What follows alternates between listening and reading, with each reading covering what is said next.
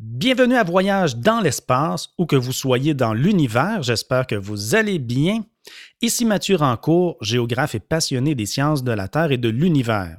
Aujourd'hui, nous partons à la découverte du monde des astéroïdes dans le cadre d'une série de balados intitulée 20 ans d'exploration du système solaire.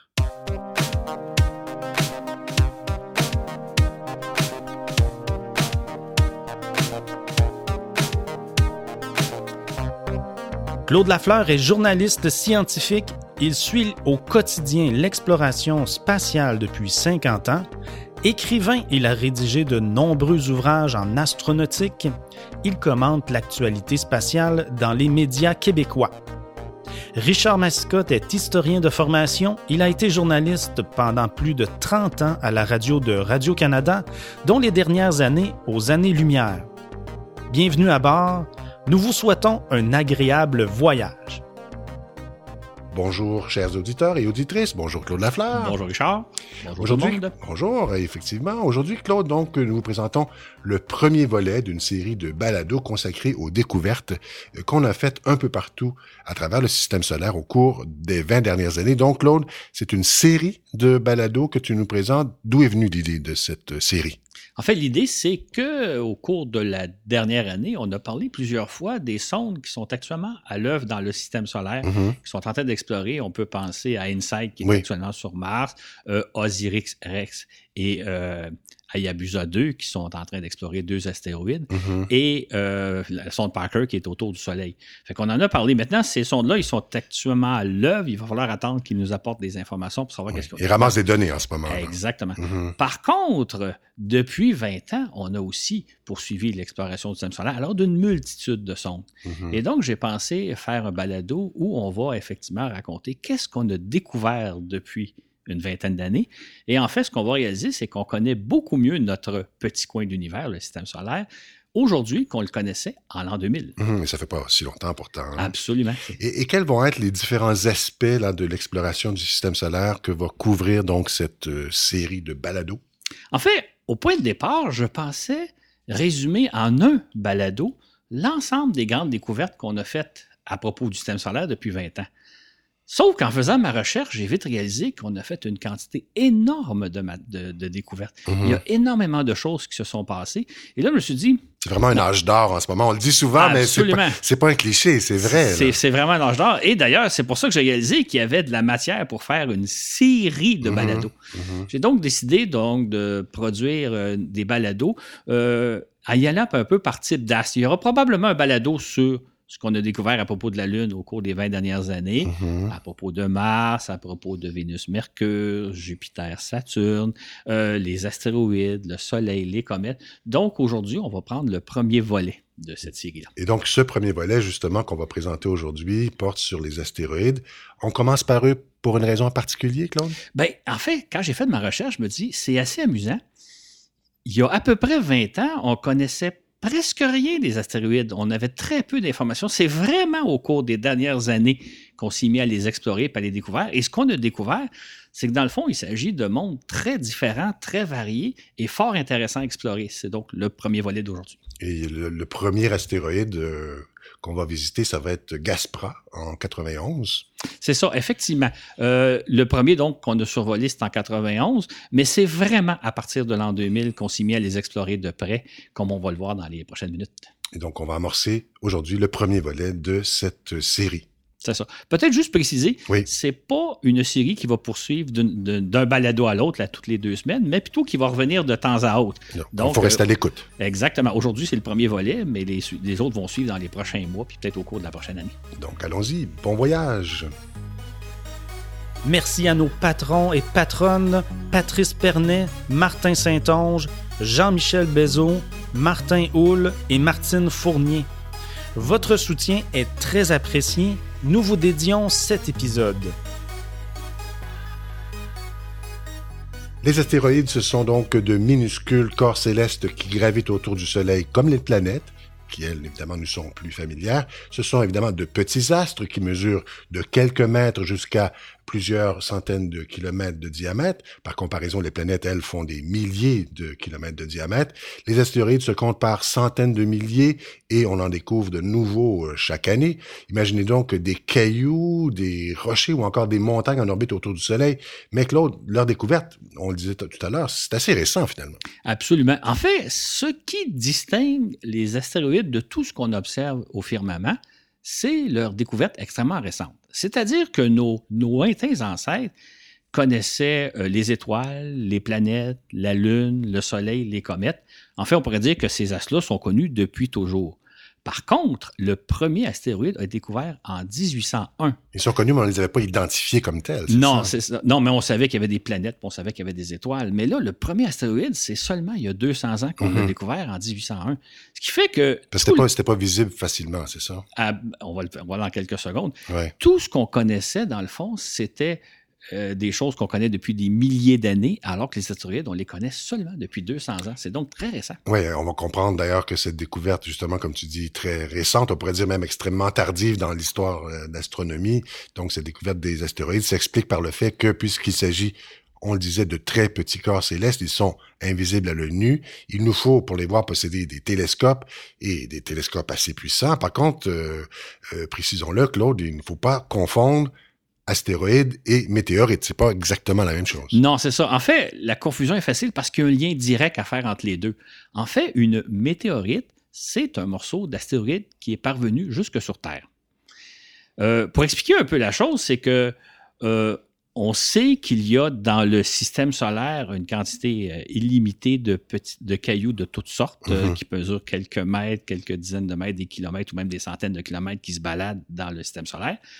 Maintenant, euh, quand on dit que les astéroïdes mesurent entre quelques mètres et plusieurs centaines de kilomètres, c'est un peu une limite arbitraire. C'est une limite qui repose sur le fait qu'il nous est très difficile, sinon même impossible, de les repérer, les plus petits, de repérer. Mmh. Mais il y a des astéroïdes qui mesurent euh, un mètre. Il y en a qui mesurent beaucoup moins qu'un mètre. Il y en a qui sont gros comme des petites roches, mhm. sinon même des grains de sable. C'est quand même des astéroïdes. C'est quand même des astéroïdes, effectivement, mais qu'on ne voit presque pas. C'est pourquoi on dit que les astéroïdes mesurent de quelques mètres à des centaines de kilomètres. Donc, ce sont les étoiles filantes qu'on voit parfois briller le soir durant quelques secondes là, au firmament, c'est ça? C'est ça. Les étoiles filantes, c'est donc des roches qui rentrent dans l'atmosphère terrestre à vive et qui, sous l'effet de la friction de l'air, vont se dissoudre, vont s'évaporer. Vont se consumer, c'est ça. Exactement. Mhm. Quand c'est des très, très petites, des grains de sable, ça fait des étoiles filantes qui vont durer probablement une fraction de seconde. Ah, c'est à peine si on va faire notre vœu rapidement. Exactement. Par contre, il y a des roches un petit peu plus grosses, peut-être mhm. de, de, de, la taille, mettons, d'un centimètre, un petit caillou. Lui, ça va peut-être faire des étoiles filantes qui durent euh, quelques secondes. Mhm. Et évidemment, parfois, il y a des roches un peu plus grosses. Imaginez euh, une balle, un ballon. Là, ça va donner des étoiles filantes qui vont durer quelques secondes, mais encore là, c'est très bref. Mhm. Et j'imagine qu'il y a des astéroïdes plus gros encore qui font des mètres, voire des dizaines de mètres. Euh, et eux aussi, donc de diamètre évidemment, mais eux aussi brûlent dans l'atmosphère, non? Euh, oui et non. En fait, ça dépend. Ça dépend de différents facteurs. Ça dépend d'abord de leur taille. Ça dépend de quoi ils sont faits. Mhm. Ça dépend de la vitesse et de l'angle avec laquelle ils rentrent dans l'atmosphère. Dans la majorité des cas, ils vont se dissoudre, ils vont brûler dans l'atmosphère, mais il arrive certains astéroïdes qui vont atteindre le sol et c'est ce qu'on appelle les météorites. C'est les petits cailloux qu'on trouve sur le sol. Mhm. Généralement, ce qu'on trouve sur le sol, c'est des petits cailloux qui mesurent quelques centimètres, mais on sait qu'il y a des météorites qui sont beaucoup plus gros. On en a repéré quelques-uns. Donc, euh, mais c'est les restes des, des astéroïdes qui sont rentrés dans l'atmosphère. Dans certains cas, ils n'ont pas brûlé entièrement. Il y a des cailloux qui se sont rendus jusqu'au sol. Ce sont de véritables objets extraterrestres, c'est le cas de le dire. Absolument. Moi, là, je, suis très fasciné. Quand je vais dans les musées d'histoire naturelle, je passe toujours dans la section des, météorites. Et j'ai plaisir à leur toucher parce que je me dis. Ça, te fascine particulièrement. Ça me fascine particulièrement parce que je me dis, ça, c'est. C'est des morceaux de planètes, c'est des, des, objets qui viennent de l'espace, c'est mm-hmm. véritablement des objets extraterrestres.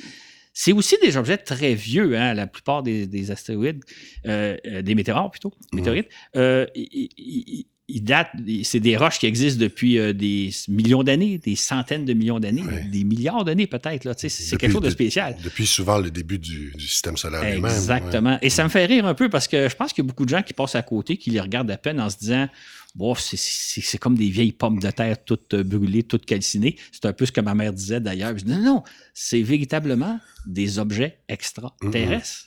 Précisant en passant que le nombre d'astéroïdes diminue en fonction euh, de leur taille, c'est-à-dire que les gros sont très rares, tandis que les grains de sable dont tu parlais tout à l'heure abondent. C'est ainsi qu'il arrive assez rarement qu'un astéroïde qui fait plusieurs mètres entre dans l'atmosphère terrestre, tandis qu'un nombre incalculable, tu le laissais entendre tout à l'heure, de grains de sable, ce qu'on appelle donc les étoiles filantes, se consument tous les jours dans notre, dans notre atmosphère et pas seulement l'été, Claude.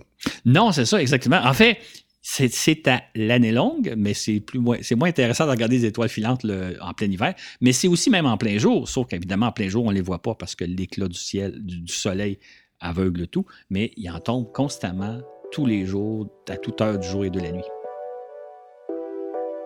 Précisons quelques mots de vocabulaire. Peut-être serez-vous étonné d'apprendre que lorsqu'un astéroïde entre dans notre atmosphère, il change de nom selon sa taille. Si sa masse est très faible, de l'ordre du gramme, on parle alors d'étoile filante. Si sa masse est de l'ordre du kilogramme, on parle plutôt d'un météore. Tandis que s'il fait plusieurs centaines de kilos, on parle d'un bolide. Et lorsque des fragments parviennent jusqu'à la surface de la Terre, c'est alors qu'on parle de météorites. Certaines météorites mesurent quelques millimètres ou plusieurs mètres, mais on en a repéré quelques-uns beaucoup plus gros. Donc jusqu'ici, on a répertorié près d'un million d'astéroïdes, mais il y en aurait encore en réalité des millions d'autres qui se baladent dans le système solaire. Évidemment, tout est une question de taille. On a repéré les plus gros, ceux qui mesurent des kilomètres et la plupart de ceux qui mesurent des centaines de mètres de diamètre, mais pas ceux qui ne font que des dizaines de mètres ou moins. Bien sûr, plus ils sont petits, on le disait, moins ils sont faciles à repérer. Euh, d'autant plus, Claude, que les astéroïdes sont en général de teinte très foncée. C'est ça, exactement. En fait, ce qui est intéressant, c'est que l'abondance des astéroïdes est inversement proportionnelle à leur taille. Mm-hmm. C'est-à-dire que les très gros sont très rares, alors que les minuscules, les microscopiques, eux autres, abondent en très grande quantité. Et c'est à la fois logique et c'est une belle chance pour nous. Mhm. Donc, c'est rassurant quelque part. C'est rassurant, oui. Puisque les gros astéroïdes peuvent causer des catastrophes. On attribue aussi ainsi, par exemple, la disparition des dinosaures à la chute d'un astéroïde d'une dizaine de kilomètres de diamètre sur la Terre il y a 66 millions d'années dans l'actuel Yucatan au Mexique. Et on se souviendra du fracas qu'a causé l'arrivée d'un bolide au-dessus de la ville de Chelyabinsk en Russie le 15 février 2013. Or, ce n'était qu'un bolide d'une quinzaine de mètres seulement. Imaginez les dinosaures quand, quand ils ils ont vu s'abattre sur eux ce, bolide mille fois plus gros. Mais les astéroïdes, Claude, sont d'autant plus rares qu'ils sont gros. Ce, sont donc, dit-on, les restes de la formation du système solaire. Absolument. En fait, ce qui est intéressant, c'est que d'après notre compréhension du processus de formation du système solaire, le, Soleil et les planètes se sont formés à partir d'un immense nuage de gaz et de matière qui s'est condensé. Dans un premier temps, au, sein de ce nuage-là, s'est formé des petits objets, des petits astres qu'on appelle des planétésimaux. Mm-hmm. Et ces planétésimaux-là se sont agglutinés les uns aux autres pour former des astres de plus en plus gros. C'est ce qu'on appelle l'accrétion, là. L'accrétion, exactement. Mhm. Et qui a donné naissance aux planètes et aux satellites naturels, les lunes qu'on connaît aujourd'hui. Mhm. Maintenant, il reste encore un peu de matière de ce nuage de départ, de ces planétésimaux. Ce sont les astéroïdes. Donc, c'est vrai, les astéroïdes, c'est vraiment la matière de base à partir de laquelle s'est fait le système solaire, c'est fait la Terre d'une certaine façon, c'est même nous, on s'est fait à partir de ça. Mm-hmm. Mais ça viendra avec le temps, si on comprend bien. Les astéroïdes constituent donc les restes de la matière qui a donné naissance aux planètes, comme quoi, même après 4 milliards et demi d'années de fusion à travers le système solaire, donc ils traînent encore un peu de cette matière originelle dont tu parlais. Absolument, et c'est ça qui est intéressant à explorer parce que ce qu'on étudie là, c'est la matière de base à partir de laquelle tout s'est fait. Mhm. Et donc, c'est un peu ce que fait la Terre, comme les autres planètes, qui subissent jour après jour, dans le fond, un véritable bombardement cosmique. Il y a des millions de grains de sable qui s'abattent sur, par exemple, la Terre, parfois des cailloux plus gros. Et on estime ainsi que notre planète reçoit ainsi 100 tonnes de matière cosmique chaque jour. 100 tonnes. Hein? Absolument. C'est beaucoup, même si on s'en rend pas toujours euh, compte. Donc, Claude, tu nous l'as dit plus tôt, les astéroïdes se trouvent un peu partout dans le système solaire. Toutefois, il y a ce qu'on appelle la ceinture d'astéroïdes qui s'étend à entre 100 et 500 millions de kilomètres de nous, donc entre l'orbite de Mars et de Jupiter. Mais ce n'est pas là que se retrouve l'essentiel des astéroïdes. En fait, euh, un grand nombre d'astéroïdes se trouvent dans cette région-là, donc entre l'orbite de Mars et de Jupiter. Mm-hmm. C'est là qu'on en a repéré beaucoup. Ils forment une espèce d'anneau, un peu comme les anneaux de Saturne, mm-hmm. sauf que ce ne sont pas des anneaux visibles. On ne pourrait pas les voir même si on était un peu à l'extérieur du système solaire. C'est un anneau très, très, c'est un anneau très, très diffus. Euh, contrairement aux anneaux de, Saturne qui sont faits de, particules de glace. Maintenant, ça, c'est la région où on en retrouve le plus dans le système solaire, mais il y en existe un peu partout, un peu partout dans le système solaire. Donc, il n'y en a pas juste autour de la ceinture d'astéroïdes, il y en a un peu partout. D'accord. Mais c'est d'ailleurs dans la ceinture d'astéroïdes qu'on a découvert les premiers astéroïdes parce que c'est eux qui sont le plus près de nous et c'est là aussi où on trouve les plus gros. Exactement. En fait, le premier astéroïde qu'on a découvert, c'est le 1er janvier 1801. C'est par un astronome qui s'appelle Giuseppe Piazzi qui a découvert donc un astéroïde qui mesure 950 km de diamètre et qu'on a appelé Cérès, Cérès qui est une euh, déesse romaine. Mm-hmm. cet astéroïde-là, lui, il orbite donc dans la ceinture d'astéroïdes et c'est le plus gros de tous les astéroïdes qu'on n'a jamais repérés. C'est-à-dire qu'à lui seul, sa masse équivaut au tiers de tous les astéroïdes qui peuplent la ceinture d'astéroïdes.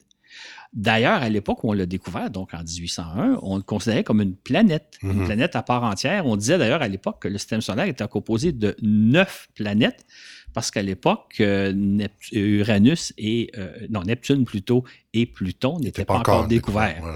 Donc on, disait le système solaire est formé de neuf planètes, la neuvième planète étant Cérès. Oui, mais c'en est une planète, mais une planète naine. C'est comme ça qu'on la considère aujourd'hui, au même titre que Pluton maintenant depuis 2006, Oméa, Makemake, Eris euh, et le reste.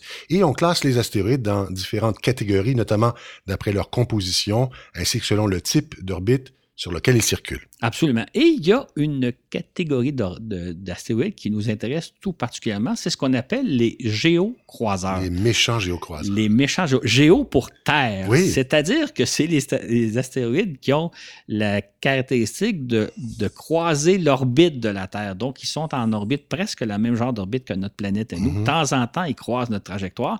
Et évidemment, ils posent le risque d'éventuellement s'abattre sur nous. Donc, ce sont des, des astéroïdes à surveiller. Oui. Et ce qui nous amène à poser cette question, l'astéroïde qui a éliminé les dinosaures dont on parlait euh, tout à l'heure, le Chicxulub euh, de mémoire, euh, c'est celui qui s'est abattu donc sur Chelyabinsk. en 2013, ces deux-là étaient des géocroiseurs ou pas?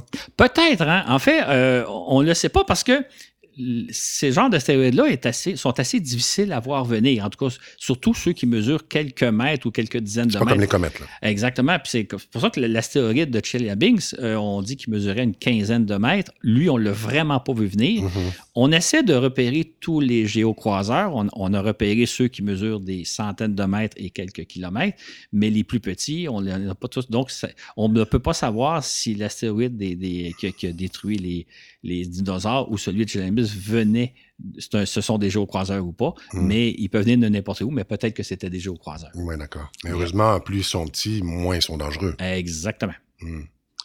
Et euh, ben, on comprend aussi l'intérêt des étudier, hein, d'en apprendre un maximum à leur sujet. Ben c'est ça, absolument. C'est-à-dire qu'il y a au moins deux intérêts. D'abord, c'est intéressant d'observer puis d'étudier les géocroiseurs pour voir si jamais un jour il y en a un qui nous pose problème. Mm-hmm. Et là, on regarde d'en apprendre un maximum. Mais en même temps, un peu comme on l'a dit un peu plus tôt, les astéroïdes sont en soi intéressants parce que c'est la matière à partir de laquelle s'est formé notre système solaire. C'est la matière à partir de laquelle on s'est fait. Donc, c'est un peu. Les astéroïdes, c'est nos plus anciennes archives. Ça témoigne de nos origines, finalement. Absolument.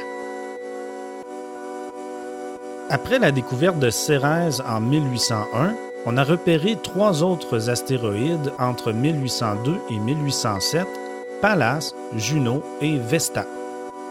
Le système solaire comptait alors 11 planètes. Il a ensuite fallu attendre en 1845 pour repérer un cinquième astéroïde, Astrea. Mais à partir de là, les découvertes se sont accélérées. On avait déjà repéré 452 astéroïdes à la fin des années 1800 et plus de 800 000 de nos jours. Pour les repérer, on dispose de télescopes de plus en plus puissants et surtout de la technique de la photographie dont on a parlé dans le balado précédent, La Grande Peur de 1910. Venons-en maintenant, Claude, à l'exploration des astéroïdes qu'on a menée justement ces 20 dernières années. Il faut dire aussi, juste, juste avant d'aller dans l'exploration, que avant qu'on commence à, à explorer de près les astéroïdes, on n'avait aucune idée de à quoi ils ressemblaient. Parce que Mhm. même les plus gros astéroïdes, observés à l'aide de nos meilleurs télescopes, paraissent comme infiniment petits.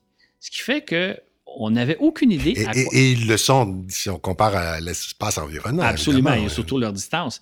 Fait qu'à ce moment-là, on se disait à quoi ça ressemble un astéroïde? On n'en a aucune idée, sinon que dans nos télescopes, ben, c'est des points lumineux infiniment petits. Mm. Non défini, là, Exactement. dont on ne connaît pas les formes. On était donc très curieux de savoir à quoi ça ressemble un Mhm. astéroïde.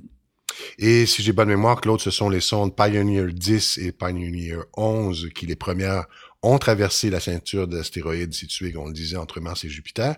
Et est-ce qu'ils en ont observé, justement, des astéroïdes au passage? Non, ils n'en ont pas observé. Puis il faut dire qu'à l'époque, lorsque les deux, les deux Pioneers se sont aventurés dans la ceinture d'astéroïdes entre 1972 et 1974, on avait plutôt la crainte qu'ils rentrent en collision avec un astéroïde, particulièrement un astéroïde de très, très petite taille, ce qu'on appelle des micro-astéroïdes. Mhm. Parce que à ce moment-là, euh, on ne peut pas les voir venir et une collision aurait pu être vraiment fatale. Mais est-ce qu'on devait vraiment redouter euh, ce genre de collision avec euh, l'une de ces vaillantes sondes? Absolument. Oui? Absolument. Imaginons une scène. Imaginons un des deux Pioneers qui traverse la ceinture de l'astéroïde à la vitesse de 30 000 km à l'heure. Mhm. Et imaginons qu'il rentre en collision avec une petite roche, une petite roche de quelques grammes seulement. Ça aurait pu être fatal parce qu'à cette vitesse-là, rentrer en contact avec un- un- une roche de quelques grammes, c'est pire que de recevoir une balle en plein front. La sonde aurait pu être littéralement euh, pulvérisée. Et, et bien sûr, c'était impossible de repérer à l'avance, comme on disait un peu tout à l'heure, mais le- en, en particulier le moindre petit caillou qui pourrait, qui aurait pu se retrouver sur le chemin des, des Pioneers. là. Absolument, c'est ça. Sauf que ce qui est intéressant, c'est que les sondes ont traversé sans encombre la ceinture. Tout s'est très bien passé. Fait que d'une part, ça a été un très grand soulagement pour les responsables de la mission. Mais en même temps, ça nous a appris déjà une première chose à propos de la ceinture d'astéroïdes, c'est-à-dire qu'il ne semble pas y traîner trop de micro-astéroïdes, donc trop de petits cailloux qu'on ne pourrait pas détecter. La ceinture semble assez propre. Donc, et assez, euh, il y a beaucoup d'espace entre chaque astéroïde, quoi. C'est ça, exactement. Et d'ailleurs, depuis le passage des Pioneers à travers la ceinture euh, d'astéroïdes, plusieurs autres sondes l'ont traversée, à commencer par les fameuses Voyager 1 et 2, la sonde Galileo, la sonde Cassini, la sonde New Horizons. Mais il y a donc, à ce moment-là, jamais eu de collision? Il n'y a jamais eu de collision importante. Il y a eu Ouais. peut-être des micro-grains qui ont peut-être endommagé des fois un petit peu les panneaux solaires, mais il n'y a jamais eu d'accident en tant que tel. Jamais une sonde n'a été endommagée lors de son passage. Et là, maintenant, on devrait plus s'en étonner. On comprend pourquoi, là.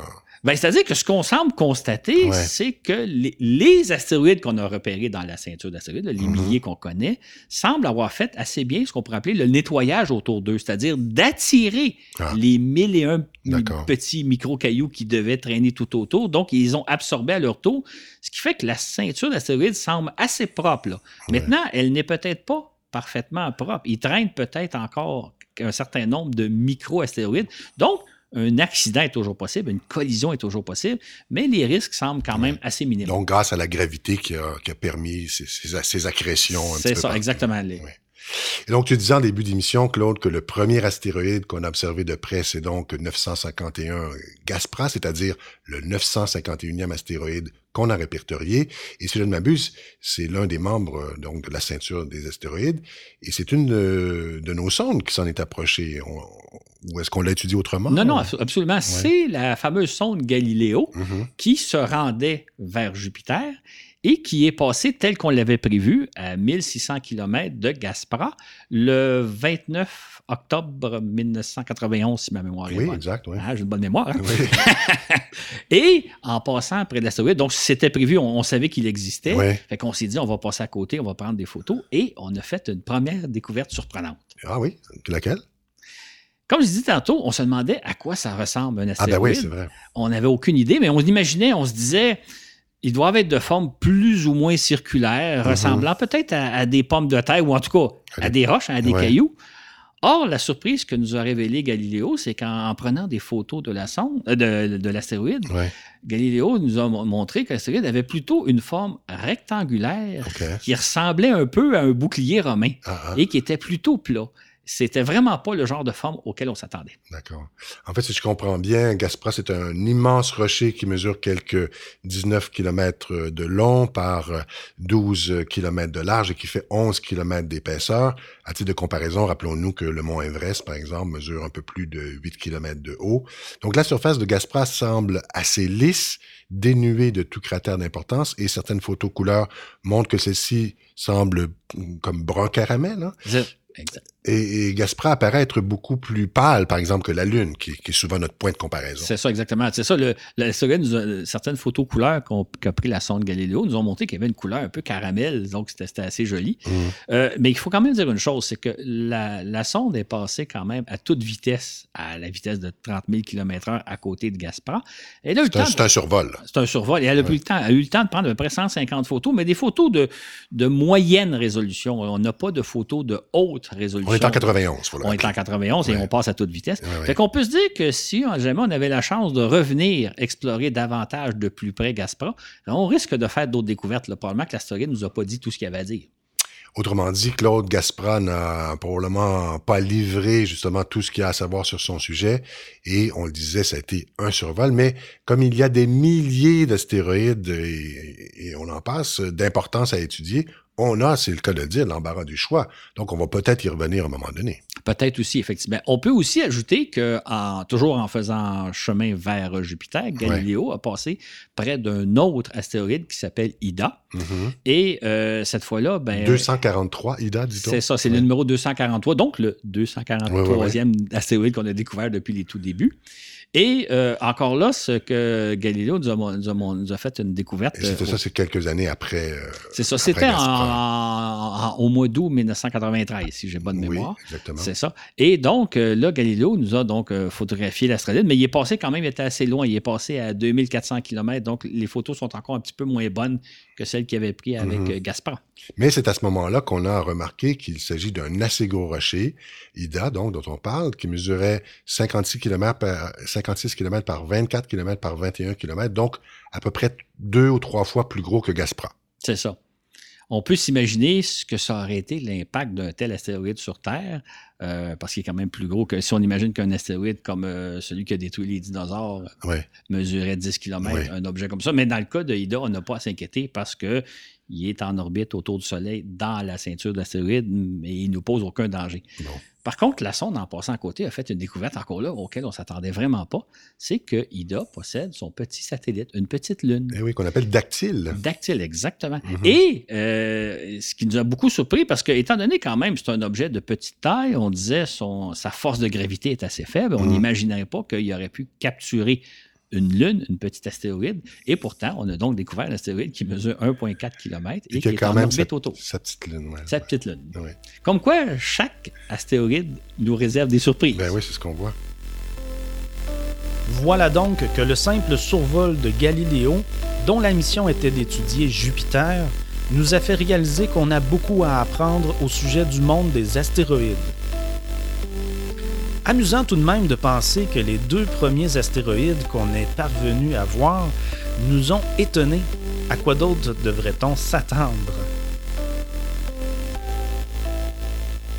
Alors, fort des surprises que nous a révélées donc la sonde Galileo, l'exploration des astéroïdes commence euh, il y a une vingtaine d'années, seulement pourrait-on dire, avec la sonde américaine NEAR. Alors, NEAR, c'est l'abrégé de Near Earth Asteroid Rendezvous, NEAR, donc qui a été lancé par la NASA le 17 février 96 mais euh, qui va arriver à destination seulement quelques années plus tard. Et sa destination, c'est l'astéroïde 433 Eros. Et coïncidence, heureuse coïncidence, pourrait-on dire, pour ne pas dire amoureuse coïncidence, on va arriver, donc Near va arriver à Eros le 14 février 2000, précisément, évidemment, le jour de la Saint-Valentin. Exactement. Quel romantisme. Absolument. Bon, juste préciser que Eros, c'est un astéroïde qui euh, circule pas tellement loin de nous. Il est sur une orbite autour du Soleil entre la Terre et Mars. Sauf que la sonde, au lieu de viser directement l'astéroïde, il aurait pu s'y rendre en peut-être 8-10 mois, a pris 4 ans pour, faire, pour s'y rendre, c'est-à-dire qu'il a fait 4 fois le tour du Soleil pour acquérir graduellement l'énergie nécessaire pour se rendre jusqu'à sa cible, donc jusqu'à Eros. Oui, la question qu'on peut se poser, c'est pourquoi prendre tant de temps pour se rendre à destination?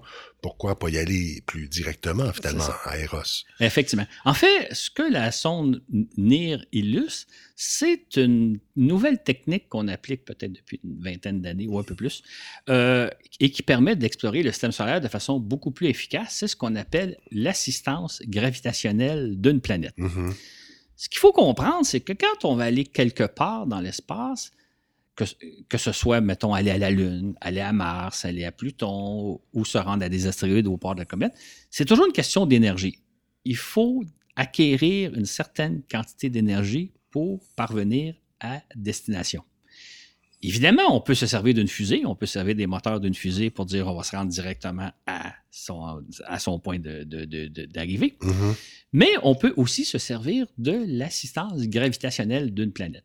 Le principe, c'est le suivant, c'est que quand on s'approche d'une planète, on acquiert de l'énergie, on tombe vers cette planète-là, on est attiré par la planète, donc notre vitesse augmente, notre énergie augmente. Ça nous redonne un élan. Et quoi. ça nous redonne un élan.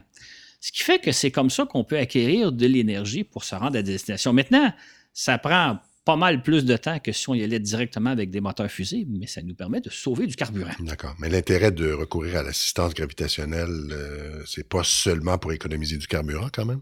Non, c'est que l'idée, c'est que on peut peut-être plutôt remplacer une certaine quantité de carburant par du matériel scientifique. Ah. Imaginons une sonde. C'est ce qu'on appelle la charge utile. Là. Exactement. Imaginons une sonde qui peserait, mettons, à peu près 500 kg, ce qui est souvent à peu près le poids d'une sonde. Mmh. On pourrait concevoir une sonde qui, qui transporte 250 kg de carburant et 250 kg de matériel et qui arriverait directement à destination grâce à son énergie, grâce à son carburant. Mais on peut aussi concevoir une sonde de 500 kg qui transporte seulement 100 kg de carburant et 400 kg d'instruments scientifiques. Et les scientifiques et là, sont contents. Absolument. Et là, on prend un peu plus de temps pour arriver à destination, mais à destination, on a beaucoup plus d'équipements scientifiques ouais. pour étudier notre objet. Donc, d'une certaine façon, c'est plus rentable, en tout cas scientifiquement. Absolument. Ça mm -hmm. prend plus de temps, mais ça donne de meilleurs résultats. Mm -hmm. Donc, c'est ainsi que le 23 janvier 1998, NIR va frôler la Terre à seulement 523 km, ce qui est, ce qui est peu hein, lorsqu'on songe que la Station spatiale internationale, elle, gravite autour de la Terre à 400 km. Il faut souligner au passage que les contrôleurs de mission qui téléguident des sondes interplanétaires et réalisent de véritables prodiges de navigation à faire pâlir les, euh, les auteurs et les amateurs de science-fiction des années 1950 et 1960. Hein. Absolument. En fait, ce qui, est, ce qui est amusant de penser, c'est que si vous lisez des aventures rédigées dans les années 50-60, les auteurs de science-fiction imaginaient plein d'aventures à faire vivre à leurs équipages en Mhm, vaisseaux spatiaux. Mais à l'époque, personne, même pas les, les, les, les, scientifiques, avait imaginé la technique du, de l'assistance gravitationnelle d'une planète. Si les auteurs de science-fiction avaient connu cette technique-là, là, ils auraient imaginé des aventures où on frôle une planète pour se rendre à destination quelque part, mais là, il serait peut-être arrivé des mésaventures, il y aurait eu toutes sortes de choses. Mais à l'époque, on ne connaissait pas cette technique-là. Ouais. On ne l'avait pas encore imaginée.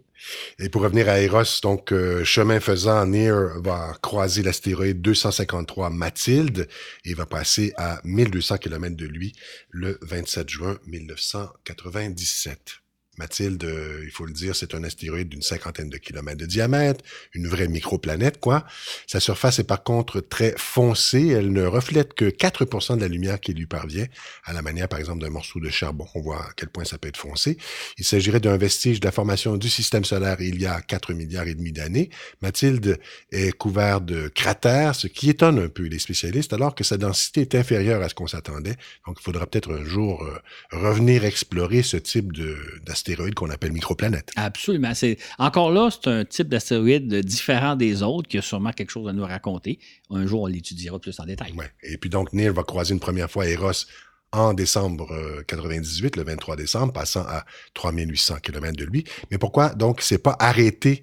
Comme elle va le faire plus tard? C'est étonnant ça. C'est effectivement étonnant. C'est que ce qu'on va constater, c'est que Near va faire encore un autre tour du ah. Soleil avant de revenir à Eros, parce que cette fois-là, il est passé près d'Eros, mais sa trajectoire n'était pas optimale. C'était pas la, meilleure trajectoire pour se placer en orbite autour d'Eros. Donc, il va faire encore un tour du Soleil. cette fois-ci, c'est les ingénieurs qui vont travailler. Absolument, exactement. Mais on peut dire que en passant près d'Eros, il a déjà fait une première découverte qui nous a un peu surpris, c'est qu'Eros était un peu plus petit que ce à quoi on s'attendait. donc, déjà là, il y avait un mystère. Oui, voilà.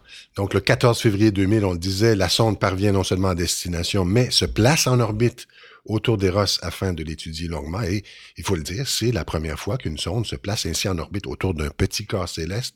Et ça va amorcer par le fait même une nouvelle ère de l'exploration du système solaire et plus particulièrement des astéroïdes. Absolument. Parce que de deux choses l'une.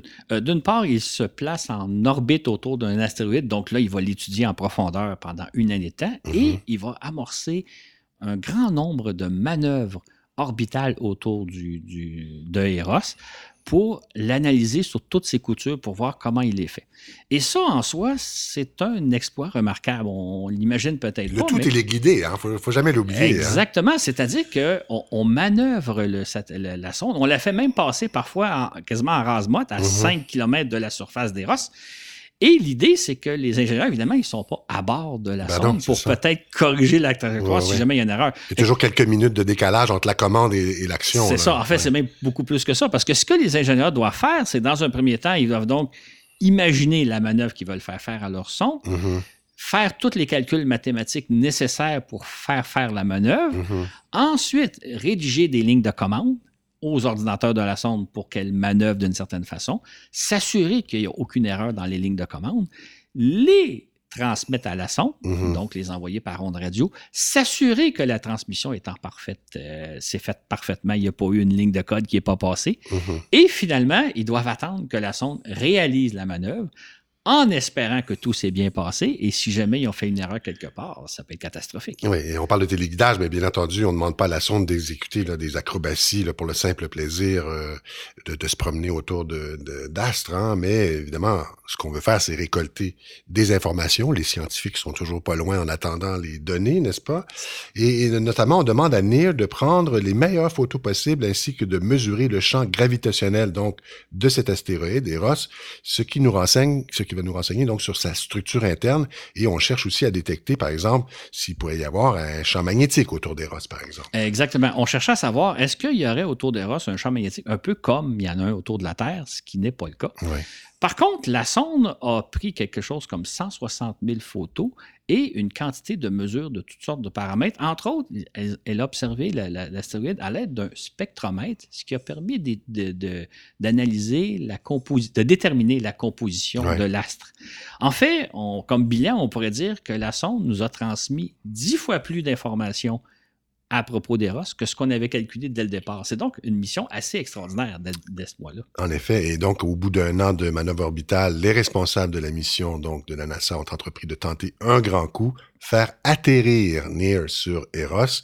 Or, la sonde n'avait même pas été conçue à cet effet, elle n'était pas dotée de système d'atterrissage, ni même d'un train d'atterrissage, donc c'est assez osé.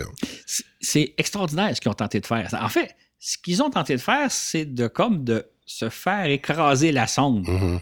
en douceur sur l'astre, mais faire en sorte que l'impact se passe si doucement que la sonde va survivre à l'impact et va pouvoir nous transmettre des données. Il fallait le faire. Ben, tout à fait. Et donc, c'est comme ça qu'ils sont parvenus à le faire le 12 février 2001. Euh, Near a donc euh, et, touché Eros à la vitesse de, tu le disais doucement, de 6,4 km à l'heure. Ça, c'est plus doucement que ne fait, par exemple, un parachutiste sur Terre. Exactement. Fait que la sonde est arrivée tout en douceur mm-hmm. sur le Eros, s'est posée. Et là, pendant une année, pendant deux semaines de temps, elle nous a transmis des données en direct de la surface. C'était la première fois qu'on recevait comme ça, qu'on recueillait des données en direct de la surface d'un petit corps céleste.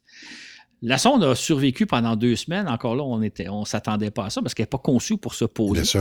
Et finalement, elle a succombé au froid atroce qui règne sur Eros, puisqu'il fait moins 173 degrés Celsius. C'est pas exactement érotique. non, c'est pas. Il porte mal son nom. En cours de vol, NIR a été rebaptisé NIR Shoemaker en l'honneur du géologue Eugène Shoemaker, l'un des pionniers de la planétologie, une science qui étudie les planètes. Shoemaker était aussi un grand débusqueur de comètes. Il est d'ailleurs célèbre pour avoir repéré celle qui s'est écrasée sur Jupiter en juillet 1994, un événement observé pour la toute première fois. Cette comète ayant été repérée par un trio formé de Schumacher, de son épouse Caroline et de David Levy, elle a été par conséquent baptisée Schumacher-Levy 9.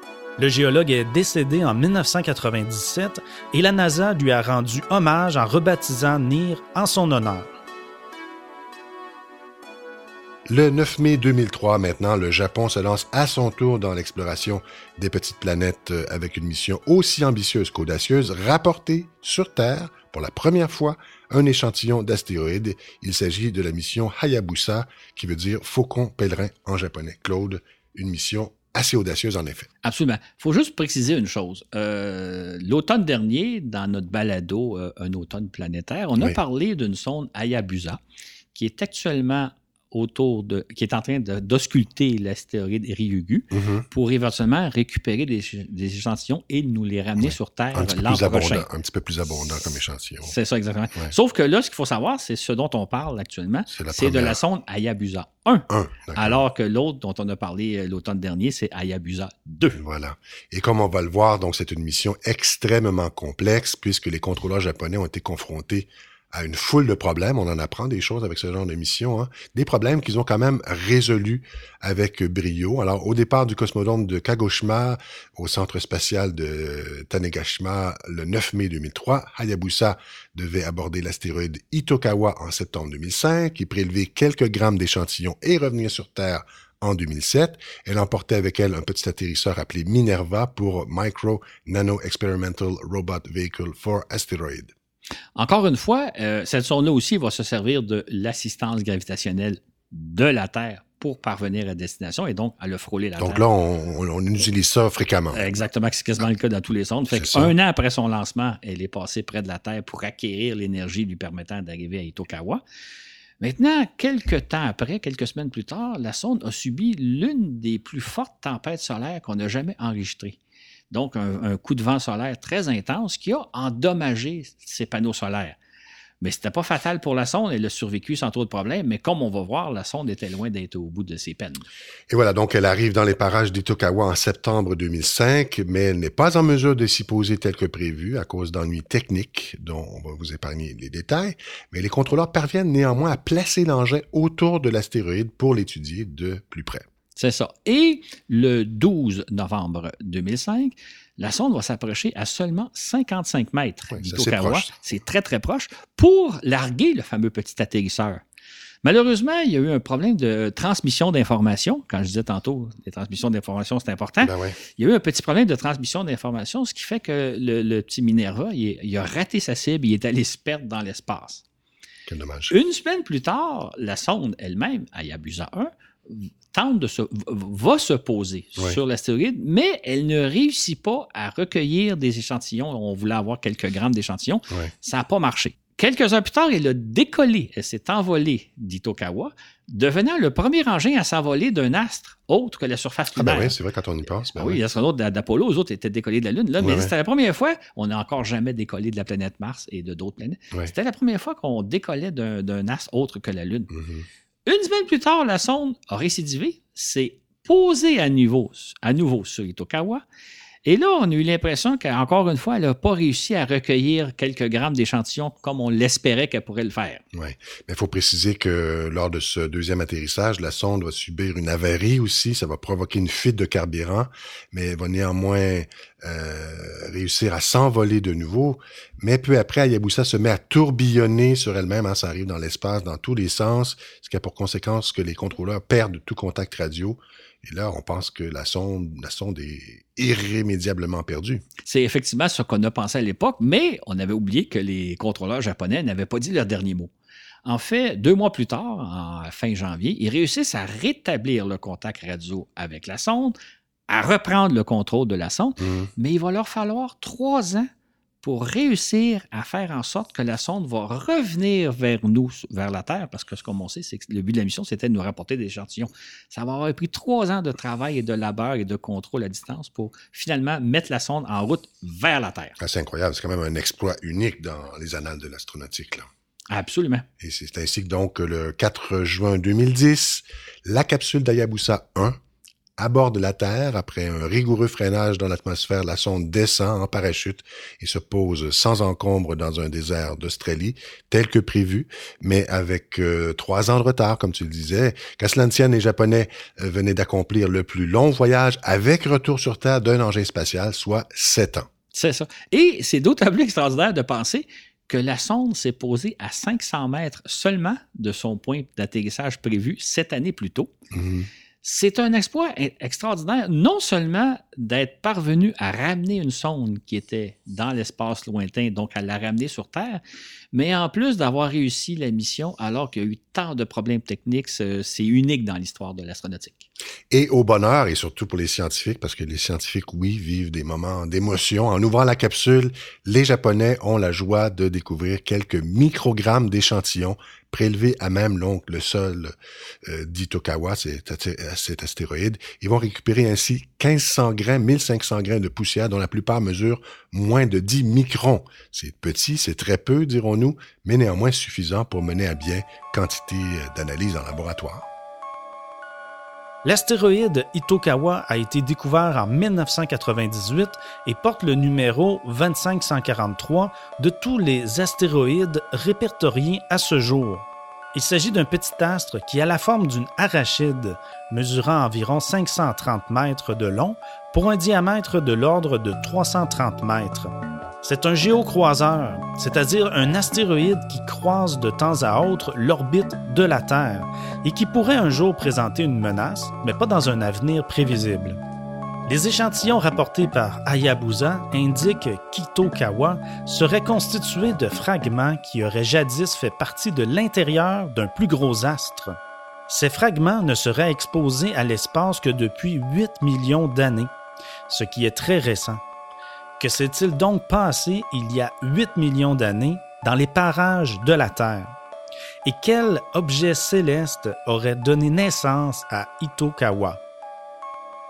Maintenant, le 27 septembre 2007, la NASA amorce une nouvelle phase de l'exploration des astéroïdes. Durant des années, la sonde Dawn, pour Aube en anglais, ausculte les deux plus gros membres de la ceinture d'astéroïdes. Il s'agit de Cérès, dont on a parlé tout à l'heure, le premier astéroïde découvert en 1801, et de Vesta, le quatrième découvert en 1807, Claude. Exactement. De par sa grande taille, Cérès mesure 950 km de diamètre, il est considéré comme une planète naine au même titre que Pluton et compagnie. Dans le cas de Vesta, c'est un astéroïde qui mesure 500 km de diamètre, donc on le considère quand même comme une astéroïde. Pour, comparaison, rappelons que la Lune, notre Lune, mesure 3500 km de diamètre, tandis que Pluton mesure 2400 km. D'accord, donc précision faite. Cérès et Vesta sont des protoplanètes qui n'ont guère changé depuis leur formation il y a 4,6 milliards d'années. Mais pour la NASA, l'objectif de la mission Dawn est triple. Premièrement, étudier les conditions qui prévalaient à la naissance du système solaire. Deuxièmement, étudier la nature des protoplanètes qui ont servi de matériaux de base à la formation des planètes que nous connaissons. Et enfin, troisièmement, comparer l'évolution de deux petits astres fort différents, Claude. Exactement. Et euh, donc, la sonde d'or va mettre euh, euh, deux ans pour parvenir à destination, c'est-à-dire qu'elle va se servir de l'assistance gravitationnelle de Mars. Elle part en 2007, c'est ça? Exactement. Et elle va passer près de Mars en- au début de 2009 Mhm. pour finalement parvenir à la ceinture d'astéroïdes telle que prévue en 2011. Voilà. Et justement, c'est le 16 juillet de cette année-là, 2011, donc que la sonde se place en orbite autour de Vesta. Elle devient ainsi la première sonde à graviter autour de l'un des astres formant la ceinture d'astéroïdes. C'est ça. Et durant un an, elle va ausculter Vesta sur toutes ses coutures. Elle va, entre autres, euh, changer plusieurs fois d'orbite pour mesurer euh, différents paramètres, pour prendre des photos, la voir sur toutes ses coutures. Et euh, on cherche, entre autres, à voir comment est fait, de quoi est fait l'intérieur de, l'astéroïde. Et finalement, ce qu'on va découvrir, c'est qu'au centre de Vesta, il y a un noyau de nickel et de fer semblable à celui de la Terre. Mm-hmm. Mais la découverte la plus intéressante a été de repérer à la surface de l'astéroïde des rigoles sinueuses qui pourraient avoir été creusées par le ruissellement de l'eau de ce fait, Claude, euh, on estime que Vesta pourrait s'apparenter davantage justement à la Terre qu'aux autres astéroïdes, et qui sait, peut-être ici on a affaire à une véritable petite planète. En tout cas, euh, le 5 septembre 2012, la sonde quitte ensuite les parages de Vesta pour naviguer à travers la ceinture d'astéroïdes. Elle va mettre deux ans et demi pour parvenir jusqu'à Cérès en s'y plaçant en orbite le 7 mars 2015. C'est ça. Et à partir de ce moment-là, la sonde va étudier Cérès durant quatre années. Euh, elle va vraiment analyser sur toutes ces coutures de la planète. Euh, on cherche entre autres à découvrir est-ce qu'il y aurait des traces d'eau sur cet euh, astéroïde-là? Est-ce que cet astéroïde-là ne cacherait pas des océans? Mm-hmm. Donc, on va vraiment analyser. On va prendre aussi des milliers de, photos de l'astre. on va l'étudier vraiment sur toutes les coutures. Mhm. Et justement, l'une des plus importantes découvertes faites par la sonde a été de repérer la présence très répandue de glace sous la surface de Cérès. La sonde révèle donc qu'il s'agit de véritables mondes d'eau, si vous voulez, entre guillemets, comme la Terre, où il y a eu jadis, pense-t-on, des océans liquides. Exactement. Une autre chose qui a beaucoup intégré, intrigué les, chercheurs, c'est que la sonde a découvert à la surface de, Cérès euh, des taches blanches, euh, de, grandes régions qui sont blanches. Euh, on aurait pu penser que c'est peut-être de la neige ou c'est peut-être de la glace. Non, non, c'était des dépôts de sel c'est-à-dire ce qu'on ne retrouve nulle part ailleurs dans le système solaire. C'est très lumineux d'ailleurs. Hein. Absolument, c'est un blanc immaculé et ça, ça, frappe quand on voit sur les photos et ça a beaucoup intrigué les chercheurs. Finalement, ce qu'on a réalisé, c'était donc des dépôts de sel laissés par la derrière la disparition des océans, ce qu'on retrouve nulle part ailleurs sur aucun autre astéroïde je connais. Et les observations de Dawn vont alimenter aussi l'idée que les planètes naines, dont Pluton et Cérès, pourraient avoir posséder des océans durant une bonne partie de leur existence géologique, peut-être retrouveront encore euh, de l'eau sous des couches de glace, euh, comme quoi on a encore beaucoup à apprendre de ces astres-là.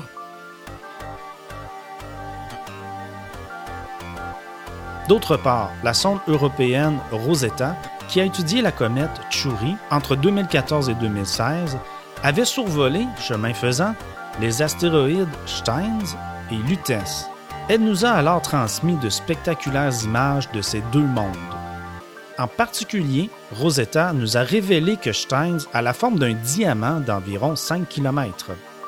Quant à Lutèce, il s'agit d'un astre aux formes torturées d'environ 120 km et traversé par un système de rainures et d'escarpements. Ce gros rocher difforme a sûrement toute une histoire à nous raconter. Enfin, il y a six mois, le 1er novembre 2018, la sonde Dawn va conclure sa longue mission d'exploration de la ceinture d'astéroïdes. Entre-temps, et comme nous l'avons relaté dans notre balado Un automne planétaire, la NASA va poursuivre l'étude des astéroïdes à l'aide de la sonde Osiris-Rex, une mission à laquelle contribue d'ailleurs l'Agence spatiale canadienne.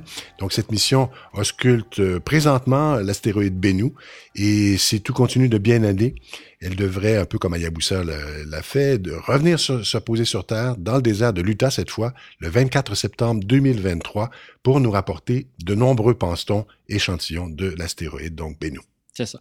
Et c'est la même chose du côté japonais, c'est-à-dire que la sonde Hayabusa 2 est en train d'accomplir avec succès sa mission autour de l'astéroïde Ryugu. Mm-hmm. Euh, tout se passe bien jusqu'à maintenant et tout indique qu'avec un peu de chance, la sonde devrait nous ramener des, échantillons de l'astéroïde en décembre 2020.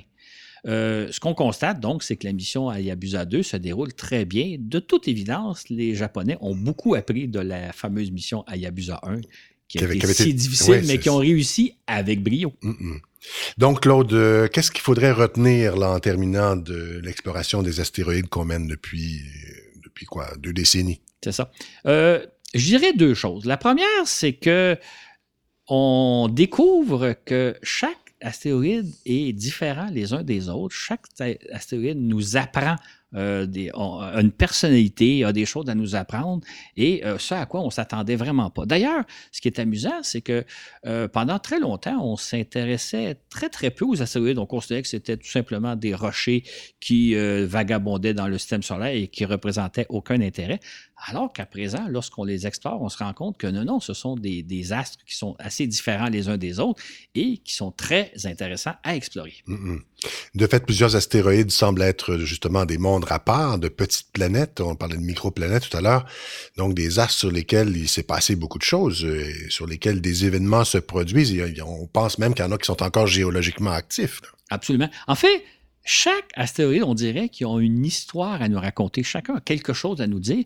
Et collectivement, ce dont, dans le fond, ils nous parlent, c'est de la formation du système solaire. Les astéroïdes nous racontent nos origines, comment la Terre s'est formée, pourquoi la Terre est formée telle qu'elle est. Donc, on, euh, les astéroïdes, c'est vraiment les premières archives auxquelles on a accès pour raconter toute l'histoire du système solaire et ce qui fait qu'on est ce qu'on est aujourd'hui. Et quand on pense à nos origines, on pense aussi à l'apparition de la vie sur Terre et pourquoi pas ailleurs dans le système solaire. C'est ce qu'on, dans le fond, c'est ce qu'on cherche en partie avec ces missions-là. Or, les petits astres, justement, pourraient avoir quelque chose à nous enseigner là-dessus. Parce que quand, il y a de l'eau, il peut peut-être hein, y avoir de la vie. En fait, ça, c'est une des grandes découvertes qu'on a fait ces dernières décennies. C'est-à-dire de réaliser qu'il y a un certain nombre de, de, de planètes ou de lunes ou d'astéroïdes sur lesquels il y a apparemment beaucoup d'eau. Mm -hmm. On en avait découvert, on a découvert des océans sur Europe et Encelade, qui sont des lunes de Jupiter et de Saturne. Et donc, euh, on pense que sous les croûtes de glace qui est à la surface des planètes-là, il y aurait des océans. On a évidemment découvert beaucoup d'indices de présence d'eau sur Mars. Il y a de toute évidence de l'eau. On n'a pas encore tout à fait repéré, mais presque. Là, on a l'impression aussi qu'il y a possiblement des océans sous la surface de Pluton et peut-être même de Cérès. Et évidemment, qui dit océan dit possibilité de présence de vie, parce que la vie, on sait que sur Terre, elle s'est développée dans l'eau. Oui. Donc, il y aurait peut-être des traces de vie. Maintenant, on parle de vie primitive, de vie probablement microscopique. Là, on ne parle pas d'extraterrestres, on ne parle pas de petits hommes verts. Non, non, bien sûr. Sauf que ce qui est absolument fascinant, c'est que si un jour on parvient à aller chercher des échantillons de ces océans-là, à explorer ces océans-là, on pourrait peut-être rapporter sur Terre des traces de vie extraterrestre, c'est-à-dire d'avoir véritablement de la vie extraterrestre qu'on peut dans nos laboratoires. On connaîtra peut-être ça de notre vivant, sait-on jamais. En tout cas, voilà donc euh, certaines de ces petites planètes euh, pourraient un jour justement nous offrir la possibilité d'étudier ces échantillons donc de vie extraterrestre dont tu parlais. Ce serait évidemment formidable. Comme quoi, il nous reste beaucoup à apprendre des astéroïdes et de ces autres petits corps célestes. Voilà donc qui conclut ce premier épisode de 20 ans d'exploration du système solaire, à suivre éventuellement, restez à l'écoute comme on dit, et n'oubliez pas que la semaine prochaine, nous diffuserons sur notre plateforme Patreon le fascicule numéro 30 dans lequel vous trouverez les photos des astéroïdes dont nous venons de parler aujourd'hui. C'est à voir pour ceux et celles qui s'abonnent sur notre patreon.com slash voyage dans l'espace. On vous encourage d'ailleurs à vous abonner parce que ça vaut vraiment la peine et en plus vous nous encouragez. Absolument. Alors, on se dit à la prochaine, Claude. À la prochaine. C'est ce qui met fin à cet épisode. Je vous rappelle qu'on a une page Facebook Voyage dans l'espace. D'ailleurs, merci beaucoup pour tous vos commentaires concernant notre dernier épisode, euh, donc qui était le tout premier avec euh, Richard Massicotte. À ce qu'on peut voir, vous avez beaucoup apprécié notre nouvelle formule. Je vous rappelle aussi qu'on a une page SoundCloud. C'est là qu'on héberge nos balados. C'est possible de nous écouter donc sur SoundCloud si ça vous convient. Je vais continuer de faire aussi les journaux euh, audio sur Patreon qui sont publics, c'est accessible pour tout le monde. Euh, alors c'est l'occasion pour moi de livrer certaines petites nouvelles, c'est un petit peu les coulisses de l'émission et c'est là aussi que je remercie tous nos patrons. D'ailleurs, merci à tous nos patrons et toutes nos patronnes qui nous supportez. C'est très apprécié. Sur ce, où que vous soyez dans l'univers, on vous dit à la prochaine pour un autre voyage dans l'espace.